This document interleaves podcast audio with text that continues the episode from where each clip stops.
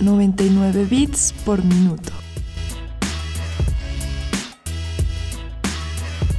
Podcast, radio, web.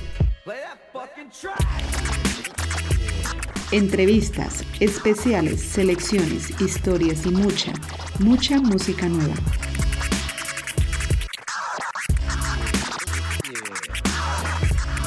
Somos cronistas de la música independiente.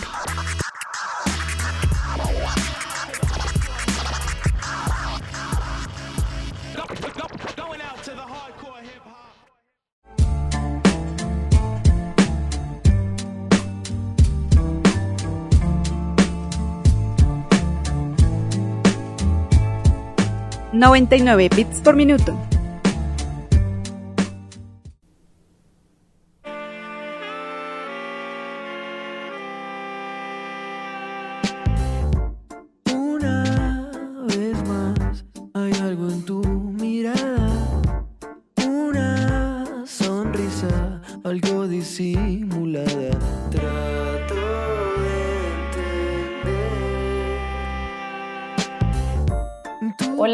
Bienvenidos a 99 bits por minuto. Yo soy Sofía Páramo y hoy vamos a estar charlando con Duplat. Estás alimentando.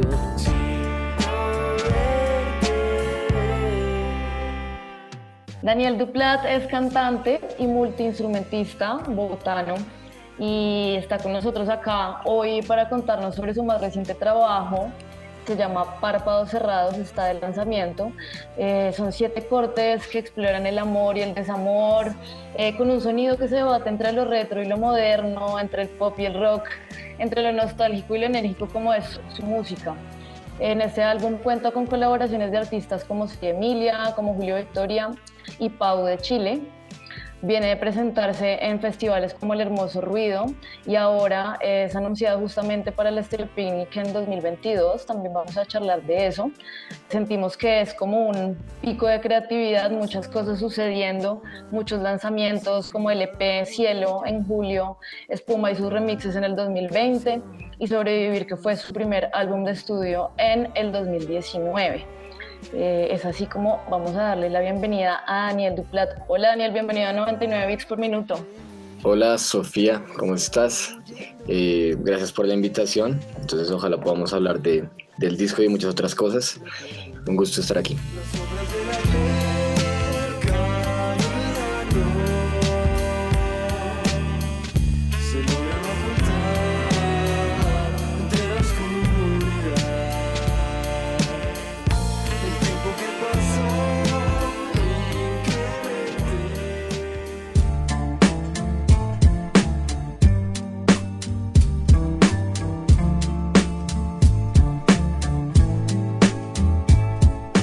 99 bits por minuto.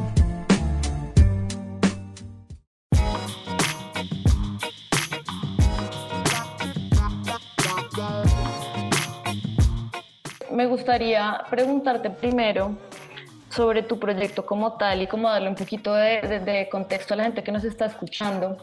Mi primera inquietud es, es sobre si todo lo que escuchamos en tu música es interpretado por ti, cómo funciona, cómo tu proyecto, tú eres multiinstrumentista, cómo viene eso.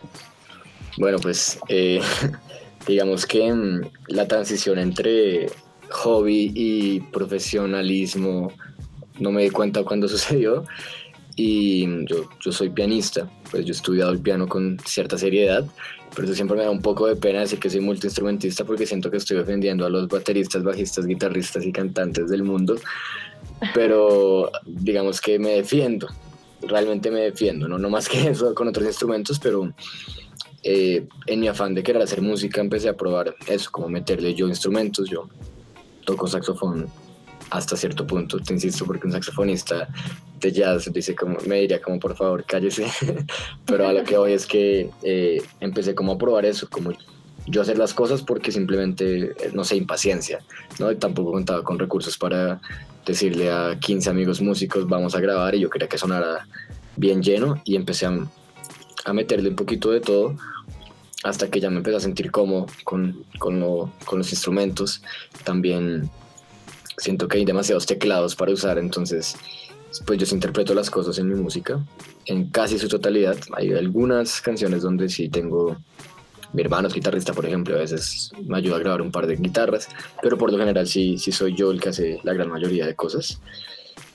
Eh, reconociendo, por supuesto, que, que hay músicos que seguramente lo harán mucho mejor que yo, pero pues supongo que así queda también mi, mi huella en lo que hago, ¿no?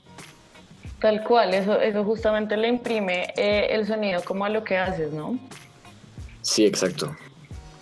Y también haces parte de la joven, ¿cómo, cómo es eso? ¿Eres matemático? O sea, ¿qué onda? Eh, pues digamos que, no sé, yo siempre, siempre estaba muy enfocado en esto del piano clásico, desde muy chico, es como algo que me apasiona mucho. Eh, y yo tengo esta idea un poquito idealista, no sé, del mundo, que a veces uno puede eh, aprender las cosas como en su versión muy general y de ahí saltar a otros sitios. Pienso eso del piano en la música. Insisto otra vez que otros músicos pueden decirme que estoy loco, pero yo siempre he sentido que el, el piano es un instrumento que te da una visión general y creo que si tú has estudiado el piano clásico, creo yo, tienes como una, una salida fácil a muchos, muchos géneros en la música. Pues yo he estado últimamente muy metido con, con la electrónica, he estado con Julio Victoria trabajando un montón y con, en una época estuve muy cercano a los jóvenes de Me Too también. Y nada, siento, siento que mm, es porque, me han, en mi opinión, me ha enseñado a pensar un poco la música de forma muy abstracta y general. Igual pienso lo mismo en las matemáticas, ¿no? Yo no tengo ni idea por qué los hago, no sé qué espero con eso, solo me, me entretienen de cierta manera y sé que en, en algún día me serán muy útiles, estoy seguro. O sea, eres un generalista, podría decirse. Sí, exactamente.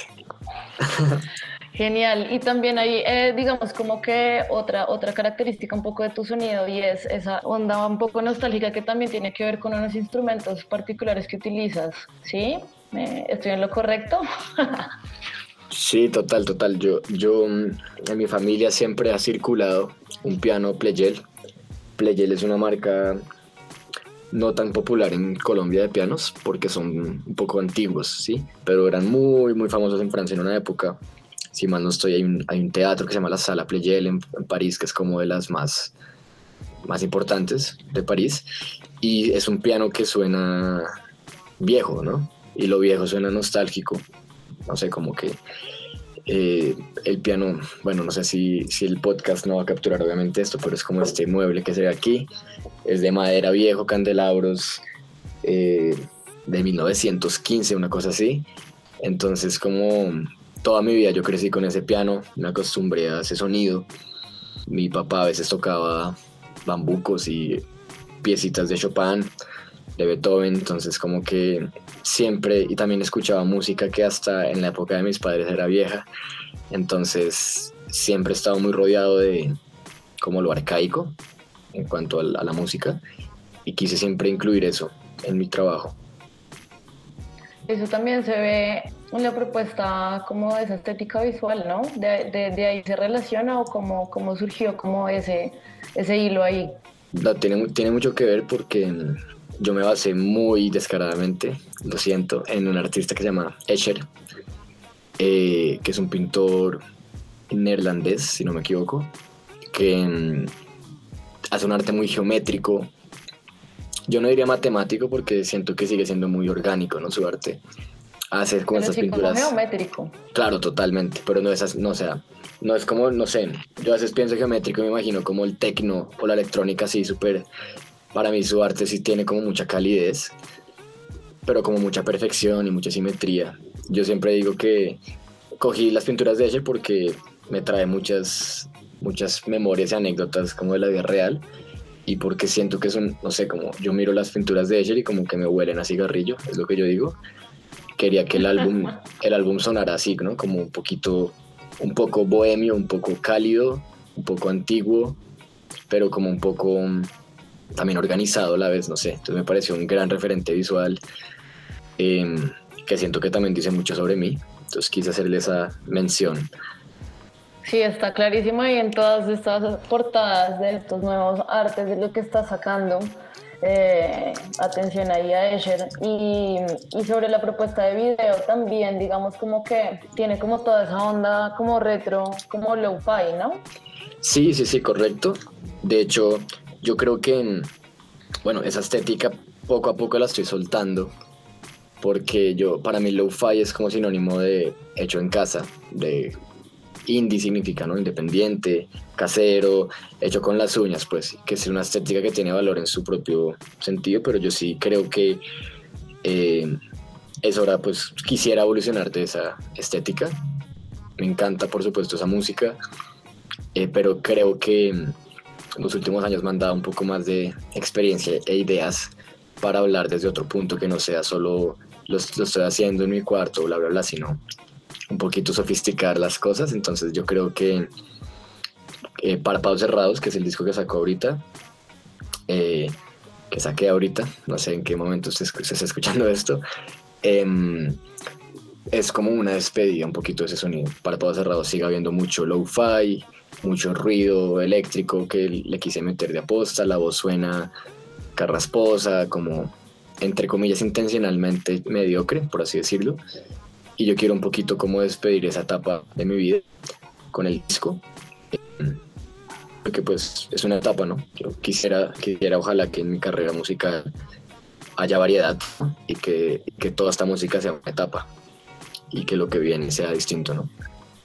100%, además que pues también eso esperaría uno como esa evolución natural en términos artísticos, digamos que también pensando en toda la cantidad de material que ha sacado en tan poco tiempo, pues seguramente no va a ser toda la vida siempre igual.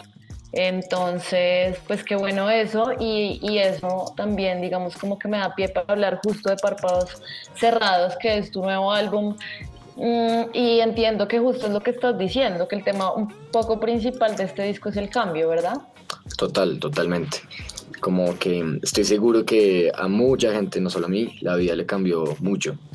Nomás hablamos de la pandemia. Yo particularmente me gradué de la universidad. Eh, no, y un montón de cambios más, ¿no? Mis relaciones con mis amigos, con mi familia, con mi pareja, eh, cambiaron drásticamente. Y, y quise hablar de eso, como, como que en una época el cambio era, eh, no sé, ¿cómo se dice? Espeluznante. Era, daba miedo, daba tristeza, me deprimía, pero como que ya, ya han sido tantas, tantas y como varias cosas que, que se le van cambiando a uno que uno ya como que reacciona de otra manera, ¿no? Ya no es miedo, sino es, yo lo describo como una especie de desorientación o como de resignación, no sé, pero no es un sentimiento de tristeza, en mi opinión, ¿no? Yo creo que el cambio se siente como que te desubica, ¿no? Y quería tratar de imprimir esa sensación en, en el disco, ¿no? No, no, no hacer un disco tan nostálgico y melancólico, sino más como, no sé, dubitativo, si es que esa palabra existe. Entonces sí hay una, digamos, como que decisión súper consciente de alejarte un poco de toda esa nostalgia, ¿no? De todo eso que venías como haciendo antes. Ahí hay una ruptura. Totalmente, sí, yo siento que la música me ha ayudado a transformarme en otra persona en un buen sentido. Yo siento como que purgué mi organismo de tanto quejarse, yo de tanto llorar por las cosas, entre comillas, y como que me siento un poco más confiado de mí mismo, de mi música. Entonces, últimamente cuando escribo no me dan ganas de hablar de lo triste que tal cosa me puso o no me puso, sino de, de que de mil otras cosas, ¿no? Hablar desde otro punto de vista, pero perfectamente me gusta. Yo siento que, que cuando cuando puedas escuchar o cuando se escuche lo que tengo listo para el futuro, porque yo soy vivo en el futuro, eh, se va a notar muy bien cómo este álbum sirve de puente, ¿no? Un poquito salir de la música hiper depresiva, hiper melancólica, hiper low-fi, pues, y entrar en una música un poco más enérgica, más aletosa, a falta de una palabra más elegante. Uy, aletoso, es prometedor. Altas Sí. expectativas. Qué chévere, qué chévere que, que funcione como puente justamente eso es como que, eh, lo que lo que va a poder, digamos, como que evidenciar la gente. Entonces entiendo que es pues como una transforma- transformación, digamos, musical, pero también un poco en términos como personales y, y- y artísticos. eh, Exacto, exacto. Sí, también por eso quise usar esta, esta carátula de Escher, ¿no? Eh, la pintura que me basé, que me basé, no, que me, que me copié vilmente, la verdad. Se, se llama, bien parecida, de- debo decir. se llama, se llama, no, pero la verdad no, mi intención no era, no era imitar, era como ponerla tal cual, ¿no? Yo no quería parecer, eso, yo estoy diciendo como eso sí es Escher, exactamente es Escher, pues. Eh, es una pintura que se llama Metamorfosis, que es como unos pescaditos van nadando y como que en su espacio negativo salen como unas garzas, creo que son garzas. Eh, esa pintura la elegí porque primero pues habla muy evidentemente del, del cambio. Metamorfosis es la pieza instrumental del disco en honor a, a la temática y pues a la obra de Escher. Eh, y porque yo me, hizo recordar muy, esa pintura, esa réplica de exactamente ese, ese cuadro estaba en la casa de mi abuela, mi abuela que ya murió hace mucho tiempo. Y, y como que un montón de sucesos personales como que siempre apuntaban a esa casa. Un montón de historias y anécdotas con amigos terminaban cerca de el ex apartamento de mi abuela que una vez vi convertido en una clínica estética. Eh, entonces, un montón de historias alrededor de esa casa, de ese apartamento que ya no existe, me hicieron pensar mucho en el cambio, en el cambio. Y como cuando pienso en ese apartamento, pienso en ese olor a cigarrillo, como esa apariencia un poco setentera que tenía esa casa, aunque no era en los años setentas. Y esa pintura de Escher, ¿no? Entonces sí quise, quise, quise basarme fuertemente en eso y siento que tal como el disco habla de cambio, creo que también representa un, cambio en, en mí y en mi, y en mi proyecto musical, sin duda. Sin duda, sin duda se siente. Háblanos eh, de Párpados Cerrados y por qué es la canción que le da nombre al disco. Bueno, tremendo. Yo, em, precisamente cuando eh, pasaba cerca de este, de este ex apartamento, ahora clínica estética, eh, el ejercicio como de cerrar los ojos ¿no? y visualizar. Porque no recuerdo muy bien cómo lucía ese apartamento. Recuerdo que tenía creo que cinco pisos. Recuerdo que eran como esas ventanas todas viejas que tienen como la silicona toda sucia en, las, en los bordes, toda acumulada eh, esas ventanas que están como pintadas en las bisagras y no abren bien. Me acuerdo que tenía unas alfombras gigantes, unos relojes de madera lindísimos. Olía como a húmedo siempre, no sé, como hacía el ejercicio de cerrar los ojos y recordar, ¿no? Y en muchos momentos, ¿no? Como me pongo a pensar ahorita cómo me relaciono con mis seres queridos, amigos o ex amigos, enemigos, todo. Y siempre, siempre estoy como cerrando los ojos, recordando las cosas. Y a la vez, eh, esto de cerrar los ojos, yo que me parece que cuando las cosas cambian, yo siento como si uno caminara a ciegas, ¿no? Con los ojos vendados. Es como, sí, como que se te quita el horizonte y da igual a dónde pises porque igual no sabes a dónde estás yendo. Entonces como que para mí este sentimiento de cerrar los ojos y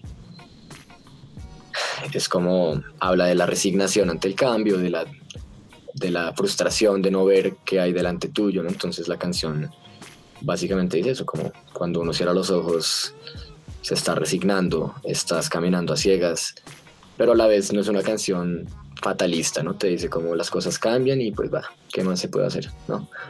Es como, mm, para mí resumía todo lo que quería decir en la canción y me parece una metáfora suficientemente abierta y vaga como para que la gente que la escuche le ponga su propio sentido, que también se trata de eso, por supuesto. 100%. Igual que Sombras del Ayer también habla un poco de, de- de todas esas cosas como pasadas o esos fantasmas que no le permiten a uno como, ¿no? Como continuar, como, como es eso por ahí. Sí, exacto, exacto, como, como esta canción, sí, o Sombras del Ayer nos habla de eso, que- de traumas o sucesos que tal como a mí hay cosas que me, me- me siguen fastidiando todos los días, habrá mucha gente que le pasa igual, ¿no? Entonces, eh, eso hace parte de lo que es cambiar, ¿no? Hay canciones que del disco que son un poco menos, no sé, filosóficas, digámoslo así, pero son, son facetas, ¿no? De lo mismo, digamos, al revés, que es como no sé qué me pasó ahí porque está muy rara, pero, pero es, es también eso, es como diciendo, estoy haciendo las cosas como mal, ni sé qué estoy haciendo, me siento como caminando de patas arriba, eh, pero todo tiene, en mi opinión, como este, esta, esta, esta sonoridad como de resignación, ¿no? No es música trágica para nada, ¿no? Tranquila, porque, porque yo siento uno eventualmente acepta las cosas como son, ¿no? También creo que el tono musical de la, del álbum te dice eso, como todo va a cambiar y pues usted no puede hacer nada, más bien deje de llorar. Antes ya. era como lloremos, lloremos. Mal, todo es Exacto. una mierda. Exacto. Y ahorita es como, pues todo es una mierda, pero ¿qué va a hacer? Básicamente.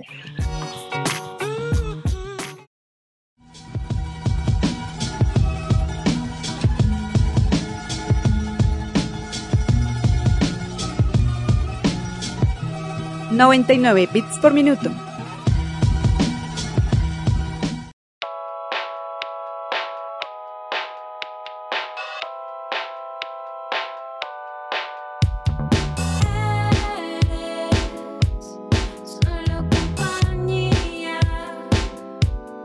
Ahorita comentabas que mm, eh, has trabajado bastante de cerca con Julio Victoria y también eh, él hizo parte de este disco. Eh, pues teníamos unas ideas de trabajar en varias canciones. Eh, al final no las decidí incluir en el disco porque eh, he querido, o sea, he- hemos, yo he trabajado bastante en, en música que él está desarrollando. Eh, entonces, nada, como que ha sido chévere explorar con él. Como yo siempre he tenido una afinidad con la electrónica, con el techno. Muchas anécdotas personales están relacionadas con esa música que siento que tiene mucha fuerza en Bogotá, en Colombia. Y pues nada, como eh, también en el Stereo Picnic, el plan es estar con Julio, pues como, no como duplat, sino como teclista, pues. Y nada, como, como, eh, pues sí, sí, al final decidimos como no incluirlo en el disco, pues para, para no repetir dos veces el mismo chiste, la verdad. Buenísimo. Y con Soy Emilia también pues tienes esta, esta colaboración que ya tiene, ya tiene video y también ella le mete su onda en, en, en canto, pero en bajo también y en personalidad, ¿no? falta. Dime qué precisas. Dime qué te falta. Dime qué precisas. Sí, entonces eso, esa canción me gusta bastante porque primero siento que es un poco como delata lo que, lo que creo que tengo para ofrecer en el futuro. Este sonido un poco más decisivo y como, sí, un poco más echado para adelante, pues. Y esta canción es como, es como diciéndole a, a alguien que te fastidia en la vida, como ya déjeme en paz y ábrase. Entonces, esa- ese sentimiento para mí creo que es como casi sinónimo de aceptación, ¿no?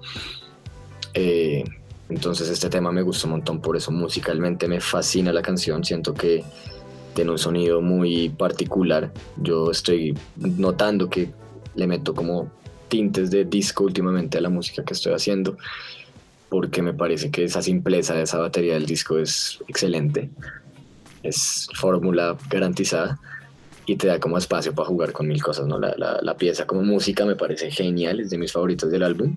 Siento que es como el tema más particular del disco. Y de una vez digo para los fans que estén ahí pendientes que es lo más similar a, a todo lo que tengo para 2022 también. Justo decías que ya estás en el futuro, pero he estado viendo y es como, bueno, este disco hasta ahora está saliendo, pero tú ya tienes planeado lo siguiente y lo siguiente a eso y lo siguiente a eso. ¿Qué onda? ¿Cómo funciona todo Pues no sé, eh, yo- lo que tienes proyectado?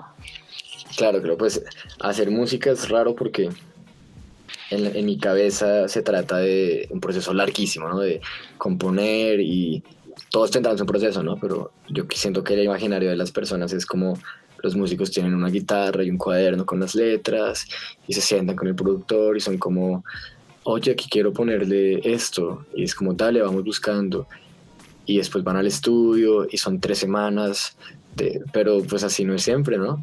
Yo tengo mi cuarto empacadísimo, los instrumentos una interfaz, varios micrófonos, mi compu, monitores, y a veces llego dos de la mañana como con, el, con las ganas de hacer música, tres, cuatro horas sentado así como un caballo y sale una canción, ¿no? Entonces, como que siento que el, no sé, el siglo XXI nos permite hacer eso, como y yo he tenido, creo que la dicha de poder hacer mi música yo bajo mis propias condiciones, entonces sin darme cuenta, de verdad, empiezo a acumular canciones, acumular canciones y tristemente la industria musical tiene reglas. Si uno saca música como si nada, pues nadie la escucha, por alguna razón rara. Entonces, como si fuera por mí, yo me andaría sacando un disco cada nada, pero sé que nadie me lo escucha. Entonces, eh, voy sacando afortunadamente más lento de lo que estoy componiendo.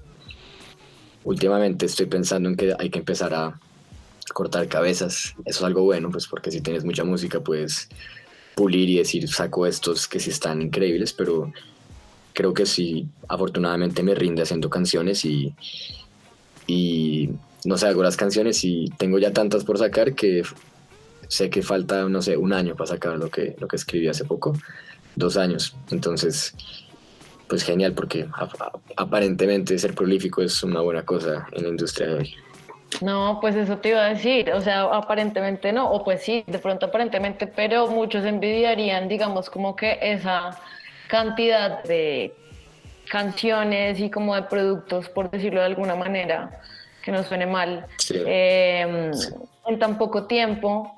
Y justo eso te iba a preguntar, es que en qué momento empiezas literal a cortar cabezas y a decir como, pucha, estoy sacando demasiadas o tal vez esto ya no, o para ti todas son como, no, esta no se va, esta tampoco, esta tampoco, ¿cómo es la cosa? Pues yo últimamente estoy clasificándolas. Les pongo nivel 1, nivel 2, nivel 3.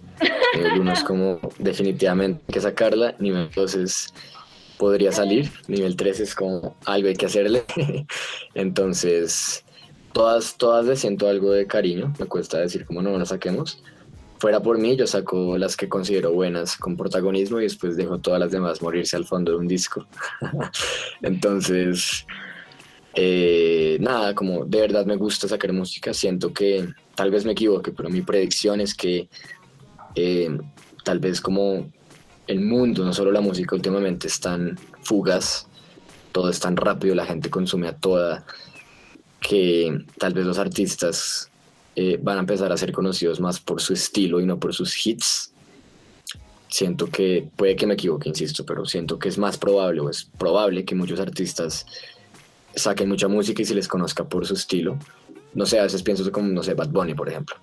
Yo no me, yo no me sé ninguna canción de Bad Bunny, pero uno lo escucha y sabe que es Pero Bad Bunny sabe. porque saca música como una máquina.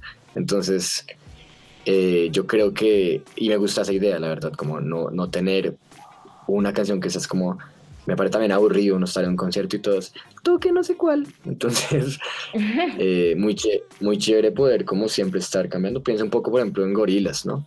Siempre están sacando un disco y cada disco no tiene nada que ver con el otro y ellos van a tocar su disco y si les piden Feel Good English dicen, no, es que este concierto no es de ese disco y cállese. Entonces, me parece una oportunidad muy buena para mostrar toda la diversidad que uno tiene y creo que uno va evolucionando como persona y artista y yo sí definitivamente estoy decidido que no quiero casarme con un estilo nunca, ir, ir creciendo con eso y lo- la, la industria cómo funciona hoy en día siento que permite y favorece ese modelo, digámoslo así.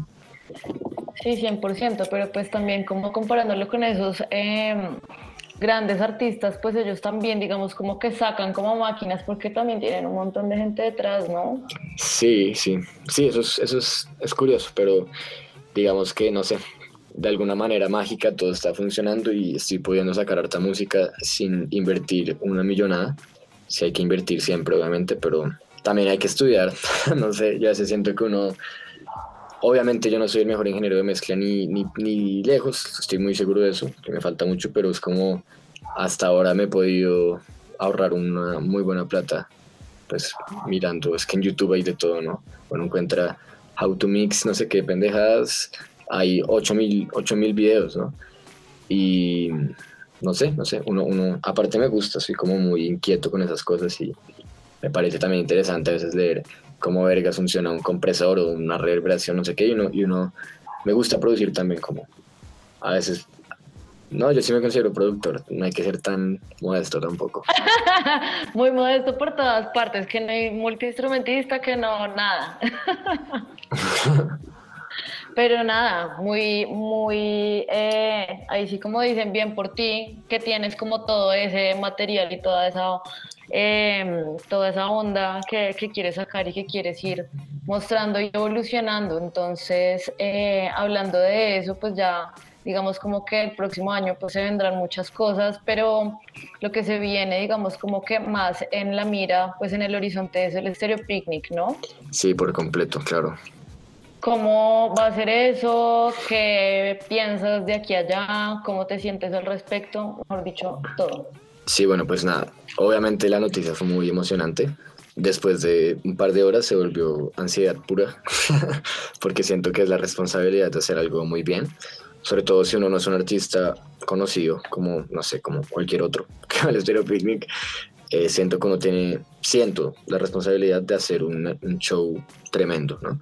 No creo que se trate de, ay, pues madre, uno ya está en la cima del mundo y vamos a tocar como sea y me voy a emborrachar y, y ya soy un rockstar, sino creo que se trata de entender que sigue siendo un escalón para un artista relativamente pequeño y la idea es hacer un espectáculo que sea de la misma talla que Black Pumas, no sé, que Caribú, que toda esta gente muy buena que yo admiro mucho que va a ir. Creo que se trata de eso, ¿no? Y a la larga es como eh, uno de proyecto emergente tiene como, ay, ojalá algún día toque en el estéreo, ay, ojalá algún día me gane un Grammy, ay, ojalá no sé qué, pero siento que va llegando el punto en que uno tiene que empezar a ponerse metas un poco menos, no sé, plásticas y decir, realmente se trata de hacer tremendo concierto, se trata de de que la gente vaya a escucharlo a uno y queden fascinados, queden bien viajados, una expresión que debería ser más usada en Bogotá. Entonces, se trata de eso. Yo sí me quiero llevar un piano acústico, aunque sea el camello más molesto del mundo. Me quiero llevar un formato bien increíble. Quiero ensayar eso. Quiero tocar alguna pieza de Ravel, porque sí, porque es mi concierto y, y ya se aguantan la música clásica y se duermen. Y nada, creo que, creo que es una oportunidad obviamente imperdible, pero yo realmente lo veo como, como un punto de partida para hacer una carrera sólida y siento que es crucial hacer una presentación o sea, tremenda y, y, y quedar a la misma talla de los, de los grandísimos artistas que van a traer. 100%, es determinante eh, lo que se pueda hacer con ese espacio. Sí, claro que sí. ¿Vas a estar concentrado en eso entonces de aquí a marzo? Sí, sí, pues eh, en noviembre afortunadamente hay mucho, mucho evento, salieron cosas para tocar en un montón de lados. Sé que eh, antes del Stereo Picnic no debemos tocar.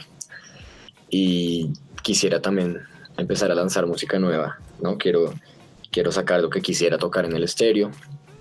Afortunadamente ya tengo una preselección muy decente. Y, y pues no, claro que mirando hacia esa fecha quiero también aprovechar como que se trata de un evento también audiovisual. Creo que hay que llevar una propuesta estilística tremenda, eh, de moda, de visuales, hasta escenografía, todo pues.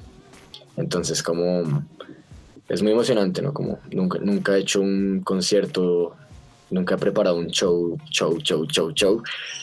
Y pues nada, sé, sé lo que tengo que hacer. Eh, estoy acostumbrado a estudiar como mula, estudiando piano, entonces sé que hay que estudiar como mula. Aunque las mulas, bueno, no creo que las mulas estudien, pero se, se entiende la expresión. Y nada, como, como es un sueño hecho realidad, pero tal vez soy muy, muy sao- no, masoquista. Masoquista no la palabra, soy masoquista. Y, y como que ojalá fuera un cliché y ya, lo siento como un- una responsabilidad también tremenda. Tampoco decir "Ay, una responsabilidad con la cultura, sino una responsabilidad conmigo. Como no siento, no sé, eh, Julián Casablancas de Strokes se puede subir borrachísimo, hablar estupideces y todos lo van a amar. Si yo me Ya subo pasó. borrachísimo y estupideces, me van a tirar tomates y me van a bajar, ¿sí? Entonces, se trata de hacerlo muy bien y ya, ¿no? Realmente es eso. Totalmente. Entonces, eh, presentación en el Festival Stereo Picnic del 2022 y eh, nuevo álbum Párpados Cerrados, ya para, digamos, como que ir cerrando Duplat y charlando también sobre este disco. ¿Cuál es esa idea o esa conclusión con la que te quedas después de haber hecho este trabajo y con la que pues quisieras que la gente se quedara un poco? Ok, pues nada, yo mm, siempre está como en la música y creo que en el medio artístico en general esta pregunta de hasta qué punto uno puede ser original sin empezar a ser muy excéntrico y, y como desconectarse de la gente y hasta qué punto uno por conectar con la gente se vuelve genérico, ¿no? Y como que este disco me ha convencido de como aceptar más mi estética de, por ejemplo, lo que te digo, a mí me gusta el, me gusta el piano clásico y ya, como yo, yo, yo pienso en mis conciertos tocar música clásica siempre, hasta que, pues porque tampoco es un crimen, ¿sabes? Pero uno suele hacer eso con, con, ca- con cautela. Y para mí lo que me deja el disco es que hay que arriesgarse en todo, ¿sí? Como tomar decisiones un poco atrevidas en la vida. Siento que eh, me siento muy contento de cómo suena este disco, siento que es un trabajo diferente, Eh, me gusta y no me suele gustar mucho mi propio trabajo y quisiera que sí cualquier, no sé, artista, creador, músico, pintor, escritor, escucha esta entrevista como que, que sepa que de verdad si uno simplemente es sincero con lo que quiere decir y hacer y un poquito no escucha a la gente tanto, todo saldrá bien. Esa sería mi conclusión. Gran consejo. Sí. Gran consejo y pues nada, eh, con eso nos quedamos. Vamos a estar escuchando bastante de Duplat por todas partes, así que estaremos ahí muy atentos y pues nada, que escuchen Párpados Cerrados, que es lo que está pasando en el presente, el nuevo lanzamiento de, Daniel Duplat. Eh, Duplat, muchas gracias, muchas gracias por estar acá, eh, qué rica entrevista y pues nada, estaremos súper atentos a todo lo que pase contigo. Listo, a ti también, muchas gracias. Estuvo muy amena la charla y seguramente nos veremos, bueno, hablaremos en el futuro. Seguro que sí. Muchas gracias a todos. Nos vemos pronto.